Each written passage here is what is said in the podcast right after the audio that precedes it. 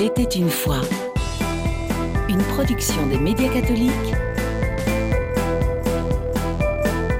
Bonsoir à tous, Maristas avec vous pour cette nouvelle émission d'Il était une fois, une émission qui s'intéressera aujourd'hui à l'ASBL Un toit, deux âges, une ASBL qui a un concept très sympa, celui de proposer aux seniors d'offrir un logement à un étudiant dans une relation win-win. Cette association se situe un peu partout en Belgique, neuf lieux au total, et pour nous en parler, qui de mieux placé qu'une des responsables de l'ASBL, Gersande Frein, bienvenue à vous. Bonsoir Marie, écoutez, merci en tout cas de nous permettre de partager cette belle aventure un toit deux âges, qui a pour objectif de lutter contre la solitude des personnes plus âgées, en leur permettant d'accueillir donc un étudiant euh, en fonction donc de leurs attentes, de leurs critères, de leurs paramètres pendant le temps donc de leurs études. C'est aussi pour eux un complément de revenu parce qu'il faut bien le dire, euh, l'étudiant paye une indemnité donc euh, d'occupation par mois et donc parfois ça met un peu de beurre dans les épinards et ce qui est bien le, le bienvenu donc à, à l'heure actuelle, mais c'est surtout une aventure humaine qui leur permet donc de lutter contre cette solitude. En quoi cette ASBL propose une relation win-win? Alors win-win pourquoi Parce qu'il est évident que ça ne peut fonctionner que si l'étudiant y trouve également son compte, c'est-à-dire que ben, lui aussi il est logé donc en général dans des logements qui sont très très agréables. Il a la sécurité, la paix pour étudier. C'est souvent un gage de réussite donc pour ses examens. C'est également des échanges aussi pour lui parce qu'il peut euh, bénéficier donc de l'expérience de son accueillant, une certaine sagesse, mais aussi une certaine souplesse parce que j'allais dire personne plus âgée ne veut pas dire rigide pour autant. Il y a énormément donc euh, d'adaptation, de partage, de moments de convivialité, d'encouragement aussi de part et d'autre. Et je pense que quand je vois le taux de réussite de nos étudiants, je suis persuadée que bien sûr c'est tout leur travail, mais qu'il y a aussi le cadre de vie qui est euh, très encourageant. Donc l'objectif principal, c'est un peu euh, lutter contre la solitude. C'est une excellente solution pour la solitude, c'est l'objectif vraiment premier donc de l'association parce que nos étudiants, bah écoutez, euh, c'est pas toujours facile, soit de cohabiter avec d'autres de leur âge quand on ne se connaît pas. C'est toujours chouette de pouvoir se dire quand je rentre le soir, eh bien je suis chez quelqu'un, je ne suis pas seule, j'ai un petit moment à partager ou pas, tout dépend évidemment des journées qui sont chargées, mais donc dans l'ensemble, oui, ça permet de rompre la solitude. Alors une ASBL créée il y a 13 ans, en 2009, expliquez-nous un peu comment est-ce qu'elle a été mise en place. Alors elle a été mise en place par Claire de Kérothème qui en fait euh, s'est un peu inspiré d'un mouvement français qui luttait aussi donc contre la solitude en permettant également à des jeunes d'être hébergés par euh, des moins jeunes. Mais la seule chose c'est qu'il faut quand même préciser que ça a été vraiment été adapté donc euh, à la mode belge. Euh, voilà, il y a quand même des petites différences tant au niveau donc du logement qu'au niveau donc des attentes. Je pense qu'il y a une certaine souplesse et même une souplesse certaine qui fait que la formule fonctionne très très bien, c'est que voilà, il n'y a pas deux relations les mêmes. Bien sûr, il y a un cadre légal parce que ça permet donc de protéger et l'accueillant et l'étudiant. Il y a vraiment euh, un équilibre euh, entre deux. Voilà, chacun euh, fait un peu son lit comme il se couche et donc je pense qu'il y a une grande flexibilité au, au sein donc de la formule. Vous êtes aujourd'hui implanté dans neuf villes différentes. C'était primordial pour vous d'être un peu partout en Belgique? Alors en fait, primordial, ben oui, dans la mesure où un projet fonctionne, pourquoi le garder, pourquoi le garder, le circonscrire à un territoire? Je pense que c'est une très bonne chose de, de l'étendre également vers la Wallonie. On a été sollicité aussi pour l'étendre jusqu'en Flandre. Le concept, c'est donc d'unir un jeune et un senior. Comment vous arrivez à former des binômes? Est-ce que c'est l'ASBL qui décide sur base de profil de, de mettre deux personnes ensemble? Alors, bien sûr que l'ASBL a son rôle, mais ce qui est très important de dire, c'est que c'est vraiment une démarche qui est tout à fait spontanée parce que ça implique quand même un certain investissement personnel et donc pour que ça fonctionne, eh bien, ça doit venir d'eux. À partir du moment où ils se disent, ben voilà, on a entendu parler d'un toit deux âges, on a envie de tenter l'aventure, alors ils nous envoient une candidature, soit par mail ou soit par euh, ils nous appellent parce que c'est vrai que sur notre site tout est bien renseigné donc un toit 2 âge.be et euh, là à ce moment là eh bien nous les rencontrons on se rend chez l'accueillant potentiel en voyant donc ce qu'il peut mettre à la disposition de l'étudiant voir également quelles sont ses attentes si elles sont raisonnables si euh, voilà ça peut être une chouette aventure à partager pour notre étudiant. On fait la même chose avec notre étudiant c'est à dire que l'étudiant potentiel nous le rencontrons il vient dans nos bureaux il nous dit exactement ce qui est important pour lui et en fonction des attentes réciproques on essaye de faire matcher les gens entre eux et, euh, et en fait c'est souvent goal quoi. Donc euh, ça c'est chouette. On peut dire que j'ose dire que c'est presque un peu plus que 9 fois sur 10 donc pas tout à fait 10 parce que bon on est quand même dans l'humain. Mais en général ça marche très très bien vraiment. Justement vous dites 9 fois sur 10 est-ce qu'il arrive que ça se passe pas bien? Et dans ce cas là qu'est-ce qui se passe? Alors c'est il est évident que comme je vous disais comme on est dans l'humain eh bien on peut pas non plus tout anticiper ni tout prévoir. Le ça se passe pas bien ben, il peut y avoir une mésentente. Ce sont des choses qui peuvent arriver. Mais comme dans tout bon contrat qui se respecte il y a des sorties de secours. Et donc on ne laisse jamais un étudiant ou un accueillant comme ça dans le vide. Si jamais il y avait une déconvenue, on trouve toujours des solutions donc euh, d'échange. Le réseau est assez étendu. Mais bon, c'est vrai, j'ai envie de vous dire qu'avant d'en arriver là, c'est quand même rare. Il y a quand même des médiations qui peuvent être envisagées, des petits coups de téléphone qui se donnent pour pouvoir arranger les choses et arrondir les angles. Et c'est souvent ça qui fait que les choses s'arrangent. Il y a combien de binômes en tout? Je peux vous dire en tout cas sur cette, cette année-ci, donc l'année 2000, la rentrée 2023, on peut compter donc 500 euh, bons binômes. Et puis, je pense qu'on a passé les 4000 euh, binômes depuis la création. Et vous, alors, vous êtes en charge de combien de binômes? Vous faites quoi? Moi, je suis en charge de quasiment 90 binômes. Et donc, je fais quoi? Je rencontre les accueillants, je reçois des étudiants, j'essaye de les je, les, je les mets ensemble, je les, je les unis. Et puis, alors, je suis aussi le binôme parce que s'il voilà, s'il y avait quoi que ce soit, eh bien évidemment, euh, on est présent. Et puis, parallèlement, on organise quand même pas mal d'activités aussi pour nos membres. Hein. Enfin, voilà, une belle aventure qui est adaptée à chacun. Un toit deux âges, c'est donc une ASBL qui permet de mélanger les générations et de s'enrichir mutuellement. Quel type d'enrichissement justement on peut retrouver? Alors ça c'est évidemment euh, très très personnel parce que vous pouvez interroger deux binômes, autant de binômes que vous voulez, et je pense qu'ils auront quand même euh, des réponses assez différentes, mais ça va donc tout simplement du partage d'expérience à l'encouragement pour les étudiants, des partages culturels. Je pense que d'ailleurs Adèle et Daniel pourront vous en parler parce qu'au point de vue culture ici, euh, je pense que l'échange il est, il est, dense. C'est aussi des partages de, rencontres parce qu'il y a des petits enfants parfois qui viennent, etc. Donc euh, je pense que c'est vraiment des partages d'expériences de générations différentes et que la sagesse de nos aînés peut apporter euh, voilà un sacré plus pour nos étudiants, aussi sagesse mais aussi réconfort, euh, et en même temps nos étudiants ben, permettent aussi avec leur peps et leur dynamisme et, euh, toute leur créativité d'apporter euh, un peu de jeunesse et euh, de dynamisme, de joie, de sourire dans la dans la vie de nos accueillants. Vous parlez de Daniel et Adèle qu'on aura l'occasion d'entendre après la pause musicale, mais vous, en tant que responsable, vous venez les voir combien de fois? Alors, je ne viens pas les voir comme tels. Les échanges se font euh, essentiellement soit euh, par mail ou par téléphone. Les choses roulent, donc nous, on a la, la joie de, de savoir que ça fonctionne bien. Donc, rencontre comme telle, ce serait compliqué parce qu'on est quand même très nombreux. Mais euh, nous, en tant qu'association, nous organisons des activités qui nous permettent donc à nos membres euh, de se rencontrer, de se connaître et nous également donc euh, de les retrouver avec bonheur. Au niveau de l'habitation, plus précisément, comment ça se passe? Alors au niveau de l'habitation, le minimum, c'est évidemment d'avoir une chambre pour l'étudiant. Ça, c'est le minimum. Euh, c'est vrai que beaucoup de nos étudiants bénéficient aussi parfois donc euh, d'une salle de douche qui est d'un, d'un espace salle de bain qui leur est privatif. Mais bon, c'est absolument pas une condition sine qua non. Ce qui est indispensable, c'est qu'évidemment donc leur espace chambre qui soit lumineuse, propre, agréable et tout ce qu'on peut imaginer pour qu'ils puissent se sentir bien et euh, y passer ben, soit un trimestre complet quand ce sont des étudiants qui sont étrangers qui viennent de France, d'Europe ou même d'ailleurs, bien au-delà parfois. Mais sinon, au-delà de ça, ben, ça va souvent euh, jusqu'à la salle de douche et voilà. Et le reste, eh bien, ça appartient à l'accueillant. C'est lui qui décide, oui ou non, s'il veut partager davantage d'espace euh, commun. Au niveau du loyer, est-ce que l'étudiant doit payer la moitié euh, à l'accueillant?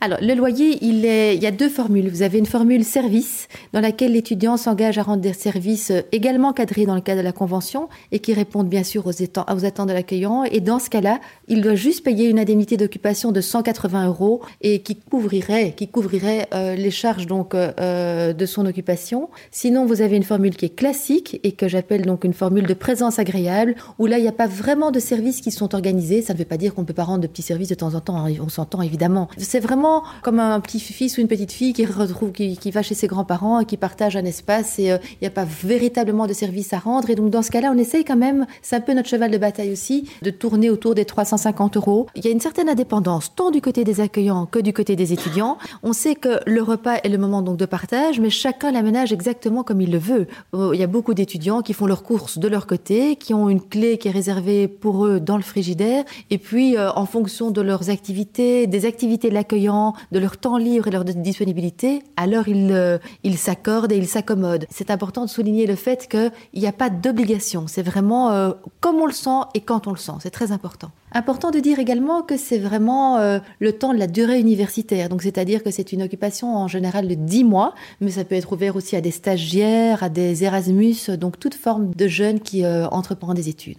Dix mois, mais si l'étudiant euh, souhaite rester un peu plus longtemps, c'est possible? Mais bien sûr que c'est possible. En général, d'ailleurs, ils s'arrangent avec euh, leurs accueillants si ils veulent revenir l'été, si si on leur souhaite pas, mais s'il y avait une petite seconde session, en général, la porte est toujours ouverte et ça, voilà, c'est vraiment comme comme ils le décident. Petite question un peu délicate, peut-être que vous avez déjà eu le cas, mais comment ça se passe si une personne, euh, un accueillant, venait à décéder? Ben, Ça fait partie de la vie. Il est évident qu'on touche une tranche de la population qui est quand même âgée, qui est quand même très très âgée. Moi, j'ai une de mes accueillantes qui a fêté quand même ses 100 ans en, en juillet. De la tranche de 80 à au-delà de 90, oui, elle est bien présente. Et souvent, ils nous disent, mais que se passe-t-il si jamais je ne suis plus là? Alors je lui dirais, écoutez, ne vous tracassez plus, ce sera plus votre souci, mais la promesse qu'on peut vous faire, c'est qu'on ne laissera en tout cas pas votre étudiant ou votre étudiante comme ça dans la nature, et donc euh, les choses se mettent bien en général. Et euh, est-ce que les animaux sont autorisés? Alors ça, c'est évidemment euh, au cas par cas. Il m'est déjà arrivé donc euh, de pouvoir d'héberger une étudiante avec son lapin, une autre avec un chihuahua, mais en général, les accueillants ne sont pas très friands d'avoir un animal en plus parce que bon, ben voilà, c'est quand même une contrainte et donc voilà. L'inverse en revanche, que l'étudiant se dise ah moi j'aime beaucoup les animaux et je peux promener le chien ou de, de madame ou m'occuper du chat de monsieur, ça, ça marche très bien. Mais l'inverse est moins vrai. Merci Gersande. Je vous propose de marquer une pause musicale. À tout de suite.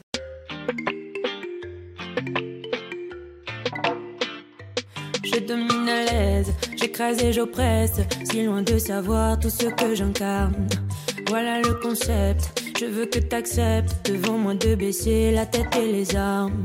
Je ne m'autorise que peu de confidence, mes émotions assourdies par le silence. Mon genre en médaille, frappé dans ma confiance, maintenant je me lance.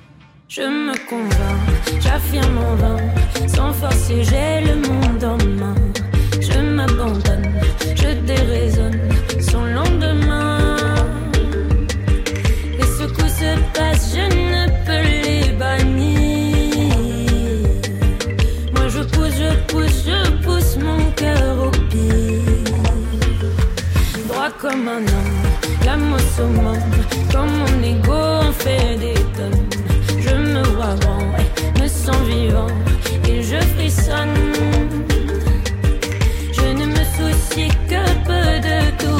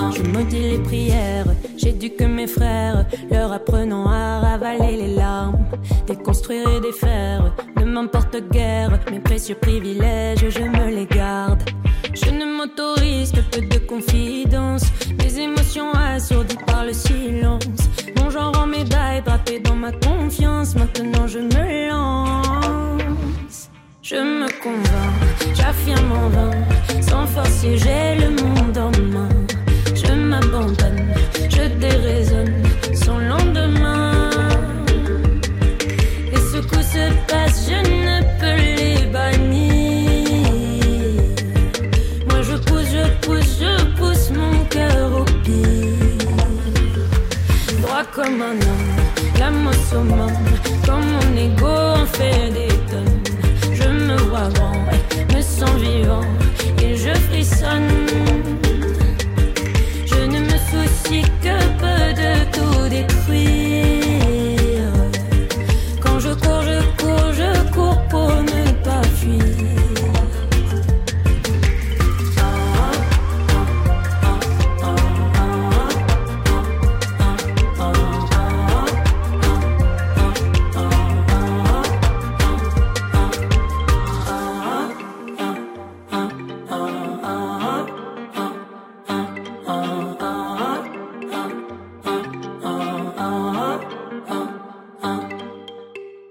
La suite d'Il était une fois avec aujourd'hui une émission consacrée à l'ASBL Un toit deux âges, une association qui a pour but de favoriser la cohabitation entre un étudiant et un senior.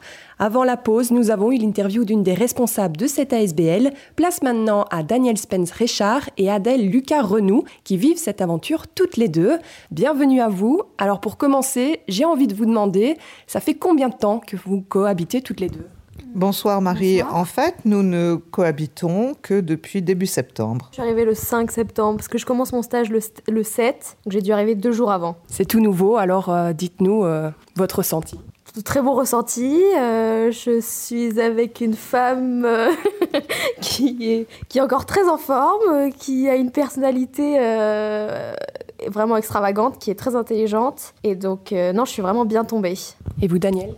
Euh, je suis très bien tombée euh, avec une étudiante extravagante. Enfin, j'emploie ce mot-là uniquement parce que je ne sais pas pourquoi elle a dit ça à mon sujet, alors que je crois que je suis au contraire euh, le prototype de la mère de famille bien installée dans la vie, qui travaille avec des responsabilités et que euh, extravagant, euh, elle devra s'en expliquer. Ouais, je vais l'expliquer tout de suite. Première chose, première semaine avec elle, elle me dit Faut que je fasse mes noisettes. Et je lui dis Pourquoi vous avez un sachet de noisettes? Parce qu'elle se fait son petit-déj le soir. Et elle met exactement 13 noisettes dans un bol. Sauf que c'est pas des noisettes normales. Elle achète des noisettes qu'elle fait cuire au four et après, elle le met un, un seau en plein milieu de la cuisine. Et à chaque fois que quelqu'un passe devant, il faut émietter les noisettes pour enlever la peau. Pourquoi vous faites ça, Daniel C'est sacré les noisettes. Et Adèle a compris tout de suite que c'était la première des règles à respecter, c'était de participer à l'épluchage des noisettes. Elle a son pot, faut pas y toucher. Et le reste, parce que du coup, il y a des noisettes qui s'émiettent pas. Et du coup, je me suis dit, bah, elle les garde pour moi. Non, elle les met dans, sur sa terrasse en haut pour les donner au pire. Elle est généreuse. Elle est généreuse. Voilà pourquoi je disais extravagante. Ok, j'accepte que euh, les noisettes sont une de mes bizarreries. Si on parlait de votre première rencontre, ça s'est passé comment? Ça s'est bien passé, elle m'a fait visiter la maison. Elle était très très chaleureuse, très très accueillante. Et euh, elle m'a tout de suite vraiment mis à l'aise. Honnêtement, je me souviens pas. J'ai presque l'impression que euh, Adèle a toujours été là, euh, dans la brochette euh, d'enfants, jeunes adultes euh, qui vont, viennent dans cette maison. Donc, euh, je je peux même pas dire que j'ai un souvenir très précis de euh, ce que j'ai fait préparer le jour où Adèle est arrivée. Je me souviens seulement que j'étais très inquiète de ne pas aller la chercher. Pour nos auditeurs, est-ce que vous pouvez un peu me parler de vous deux, vous décrire? Moi, j'ai 60 ans et je travaille dans les institutions européennes et la raison pour laquelle euh, j'ai fait appel à la formule de logement intergénérationnel, c'est euh, en fait que mon mari, qui est plus âgé, n'est pas en très mauvaise santé, mais est quand même seul avec une mobilité euh, et des capacités qui se réduisent inexorablement. C'est la première fois que vous faites appel à une étudiante chez vous? Nous avons eu un étudiant japonais pendant toute la période euh, de la pandémie. Ensuite, nous avons eu euh, aussi par un toit de âge une étudiante qui euh, n'est pas restée, euh, mais qui a continué d'accompagner la famille. Et Adèle, toi tu as 21 ans, c'est ça? J'ai fait des études à Paris, d'histoire et d'histoire de l'art. Et donc là, j'ai pris une année de césure pour faire un stage euh, dans, les, dans le, domaine qui m'intéresse, donc l'histoire juive. Et donc, il me fallait un logement euh, sur Bruxelles. Et euh, j'ai cherché, je, crois que je l'ai trouvé trois semaines avant de partir. Je me souviens avoir fait la demande en me disant ça donnera pas grand chose. Et j'ai été recontactée en sortant du travail un midi et je m'attendais pas du tout à ça. Et on m'a présenté Daniel, on m'a dit c'est une femme très bien, très cultivée, très intelligente, vos profils matchent bien. Et voilà. Est-ce que tu avais des appréhensions?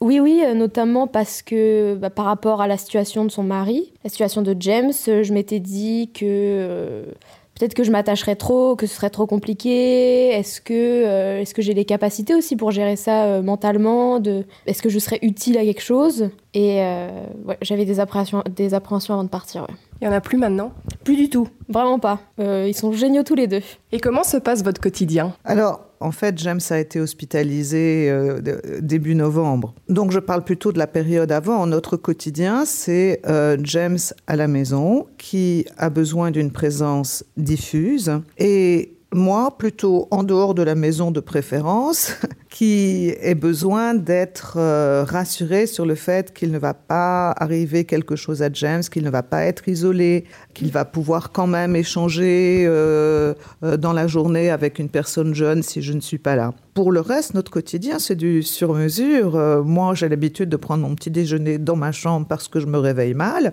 Mais si Adèle sait que je fais de la gym sur ma terrasse là-haut, elle va monter avec sa tasse et prélever sa dîme. Sinon, pour l'instant, évidemment, euh, nos journées sont rythmées par le tour de rôle que nous assurons euh, pour les visites à l'hôpital. Adèle, ton quotidien par rapport à... Tu es en stage, c'est ça? C'est ça. Alors, mon quotidien, c'est. La logique voudrait que je me lève à 8 heures pour partir à l'heure au travail. Mais Daniel s'est mis en tête de me faire réveiller plus tôt, ce qui est impossible parce que je n'entends jamais mon réveil. Donc, je la vois débarquer à 7h, 7h30 en train d'allumer tous les volets, d'ouvrir tous les volets, d'allumer toutes les lumières, de me dire de monter. Si j'ai le malheur de prendre 30 minutes de trop, je me fais, je me fais gronder. Je suis désolée, il faut que j'interrompe avant que ça dégénère. Je ne fais ça que dans son intérêt. Parce que le but d'obtenir qu'elle se lève plus tôt, c'est qu'elle puisse aller courir ce qu'elle souhaite faire et qu'elle ne peut que très difficilement faire quand elle rentre en fin de journée et qu'il fait déjà nuit. Donc, oui, j'insiste, si tu veux courir, ma petite, tu sors de la maison à 8h moins le quart. Donc c'est ça, euh, elle sort avec moi, on fait de la gym en haut toutes les deux, on prend le café, ou alors on va courir, ou alors on va à la piscine. Après moi je, j'ai mon... je vais au travail de 9h à 17h à peu près, et ouais, c'est ça depuis trois semaines, après on, va, on se rejoint toutes les deux à, à l'hôpital, et on rentre euh, préparer un plateau repas devant la télé et maintenant devant le feu.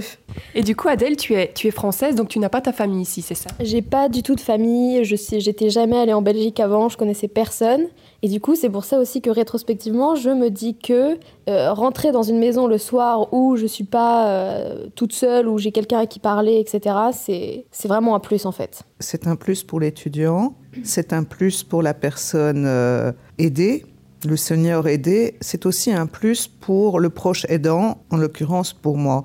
Parce que même quand j'ai réussi à assumer toutes les responsabilités liées à la prise en charge de mon mari, je suis bien contente moi aussi que quelqu'un soit là pour moi en fin de journée pour nous mettre auprès du feu. Adèle va préparer un feu en se disant c'est de ça que Daniel aura besoin pour se détendre. Donc ça n'est pas rien, en fait c'est une triangulaire.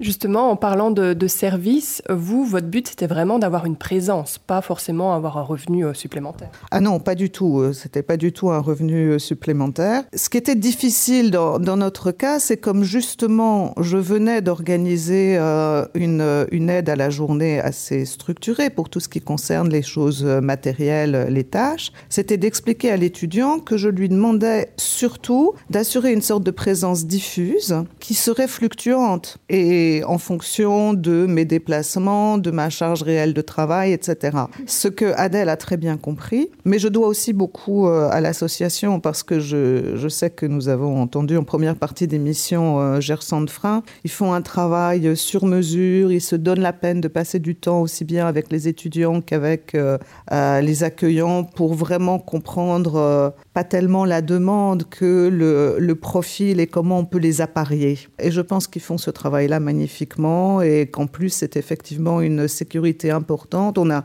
tous peur de se tromper. Euh, Adèle a eu peur de se tromper, j'ai eu peur de me tromper. Et savoir qu'ils sont derrière nous et qu'on pourra leur passer un coup de fil en disant je suis désolé, ça marche pas, euh, aidez-nous à sortir de ça, c'est aussi une très grande sécurité. Vous êtes dans l'optique toutes les deux de, de construire une vraie relation, c'est pas juste de la cohabitation, on est d'accord? Ah, elle est déjà construite, je crois. C'est pas du tout de la cohabitation. Euh. Ouais, elle m'a apporté plein de choses, Daniel. Grâce à elle, je suis quand même partie à Amsterdam. J'ai fait mon premier voyage seul grâce à elle, ce qui est pas rien. Et euh, ouais, tous les jours, elle me pousse à me surpasser, ce qui était euh, compliqué en étant seule à Paris, loin de ma famille. Euh... Non, non, on a vraiment construit quelque chose de, de solide. Si je vous demande de me citer les points positifs de partager son quotidien avec, euh, avec un jeune ou, ou une personne plus âgée, ce serait quoi? En ce qui me concerne, c'est euh, conserver ma vitalité et assurer que mon mari en conserve aussi. Pas me retrouver seule et me retrouver avec des personnes qui m'apportent quelque chose euh, tous les jours. Est-ce qu'il y a des points négatifs déjà repérés? Sa consommation de comté, d'alpage est tout à fait indécente. Alors moi je vais dire les cigarios qu'elle se fume tous les soirs en regardant des séries débiles. Est-ce qu'il y a des prises de tête pour le choix du programme TV le soir? Non, la maison est grande. Nous avons, si nous n'avons pas envie de nous voir, nous pouvons aller regarder notre série préférée sur, notre, sur nos genoux dans, dans, au lit. Elle m'a fait regarder tout HPI. Vous avez bien aimé J'ai adoré. Au niveau des courses, comment ça se passe? C'est vraiment quelque chose qui a été défini entre nous. Tout est possible euh, dans l'association. La base, c'est le logement. Ensuite, l'accueillant et l'accueilli se mettent d'accord sur les modalités concrètes. C'est pas que les repas, mais c'est aussi comment on fait pour la lessive, pour d'éventuelles visites, etc. Nous, puisqu'il était clairement question d'une sorte de d'adopter un jeune, Euh, C'était clair qu'on souhaitait que euh, les repas soient pris ensemble, que Euh, et donc, c'est ce qui se passe avec Adèle. Donc, chez nous, Adèle, elle est logée, nourrie, blanchie, mais elle s'occupe aussi des lessives. hein. Ça, ça a été revu entre nous au début parce qu'on avait une base de 180 euros. Parce que je suis en formule service, c'est ça.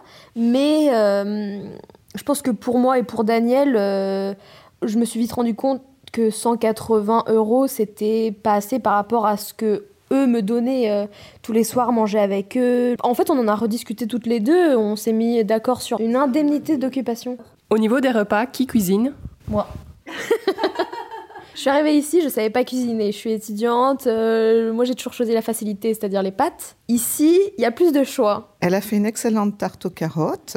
Elle a appris à faire la crème chantilly et un certain nombre d'autres recettes. Je- J'ai bon espoir que euh, je n'aurai vraiment plus rien à faire à la fin de l'année. Vous aimez lui transmettre des choses?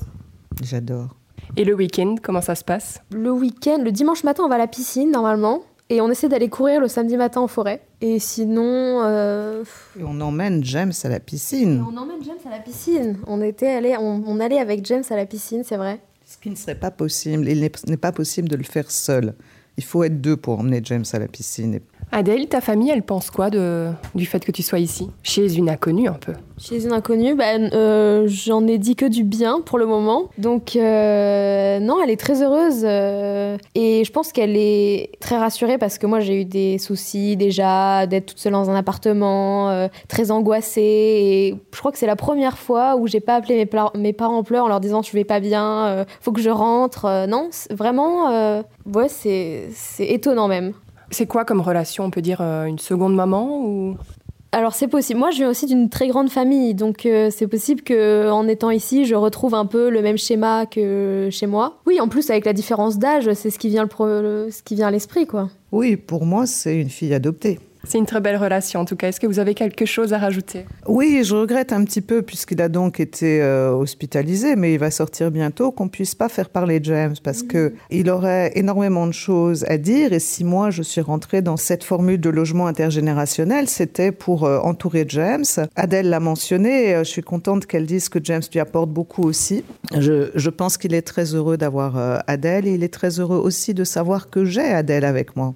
Mais Merci à vous deux. C'est ici que se referme cette émission d'Il était une fois. Merci d'avoir été à l'écoute et merci à Elisabeth Michalakoudis pour la coordination de cette émission. Pour plus d'informations, n'hésitez pas à contacter directement l'ASBL via leur site www.untoit2age.be. Comme chaque semaine, vous retrouverez tous les liens nécessaires sur notre podcast Il était une fois sur le site www.catobel.be. L'émission revient la semaine prochaine à 20h sur la première. Je vous souhaite une excellente soirée.